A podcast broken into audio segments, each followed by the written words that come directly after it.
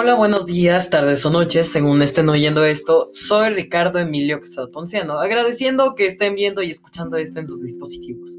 Esto es Science Dices. Hoy les hablaré de noticias interesantes como nuevos proyectos y además una entrevista con un invitado muy especial. Sin más que agregar, comencemos. En la primera noticia veremos que se descubren nuevos tipos de elementos para la fabricación de coches. El responsable de todos estos descubrimientos es un nuevo tipo de algoritmo llamado Cameo, que este puede hacer lo que un científico se tardaría 10 años en obtener en tan solo uno o dos meses. Este mismo, este mismo funciona con una plataforma que refleja rayos UV. Para todos aquellos que no sepan qué son los rayos UV, los rayos UV son los rayos ultravioleta para abreviar en sus siglas. Y entre menos o más tarden en llegar a la plataforma que lo refleja, va a comprobar la dureza y resistencia de ese mismo objeto. Bueno, cambiando de tema, existe un investigador llamado Nick Norman que quiere cambiar la tabla periódica de los elementos. Este investigador de nacionalidad rusa menciona que cambiará la tabla de los elementos con una más, con una más precisa, pues el que cree que la anterior tabla estaba mal compuesta. ¿Qué opinan ustedes? Continuando con la información de la Administración de Alimentos y Medicamentos de Estados Unidos, FDA por sus siglas en inglés, este ente que regula la comerción de fármacos autorizó este martes el primer test casero de COVID de venta sin receta.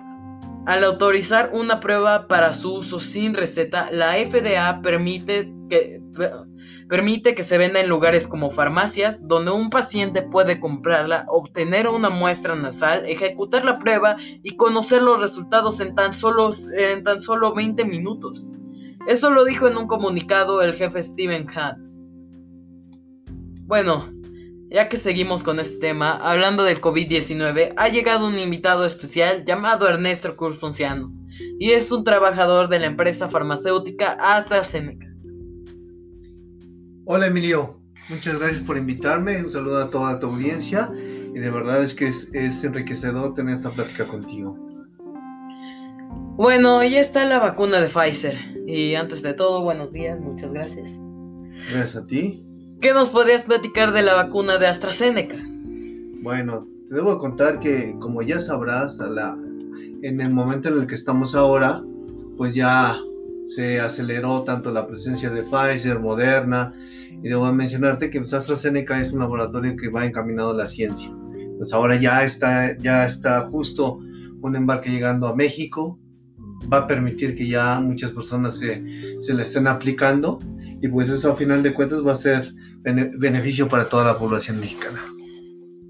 He escuchado que uno de los problemas más recurrentes en este tema de las vacunas es la transportación, específicamente que necesitan temperaturas muy especiales.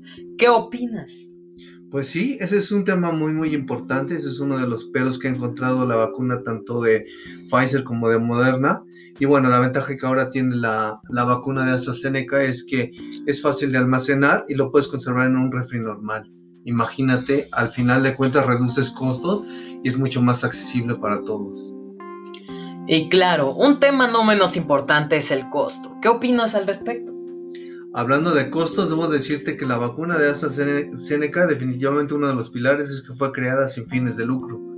Quiere decir que va a dar precisamente opción a que toda la población lo tenga mucho más rápido y sobre todo, ¿sabes que Todas las características que reúne esta vacuna van a facilitar la vacunación a gran escala. Es decir, si hablamos de costos, pues lo que te cuesta un café es lo que te va a costar la vacuna de AstraZeneca. Entonces, imagínate, todo el mundo va a tener, como te repito, acceso a la vacuna y lo más importante es que terminemos, si no terminar con la pandemia de una forma total, pues sí, ajustarnos a la, a la nueva normalidad y sobre todo aprendernos a defender de este, de este virus que realmente nos ha hecho muchos estragos.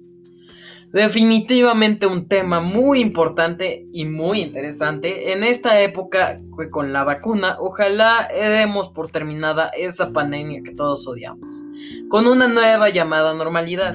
Gracias por la plática, muy enriquecedora por cierto.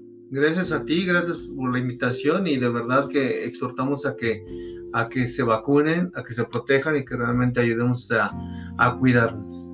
Que tengas buena tarde. Bueno, despidiéndome, muchas gracias por estar en el programa. Gracias a ti.